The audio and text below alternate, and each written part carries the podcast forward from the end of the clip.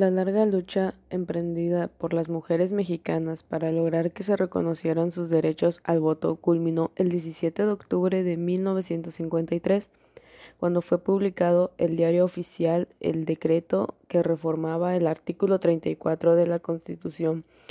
Son ciudadanos de la República, los varones y las mujeres, que teniendo la calidad de los mexicanos reúnan además los siguientes requisitos, decía la modificación.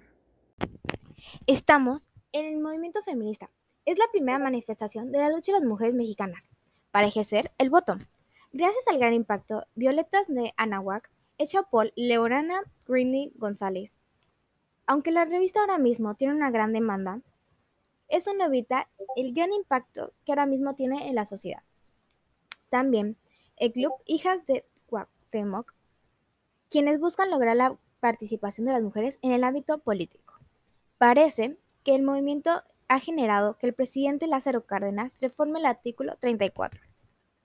Me están informando que acá demanda el proyecto a la Cámara de Senadores. Esperemos que todo termine bien. Enhorabuena.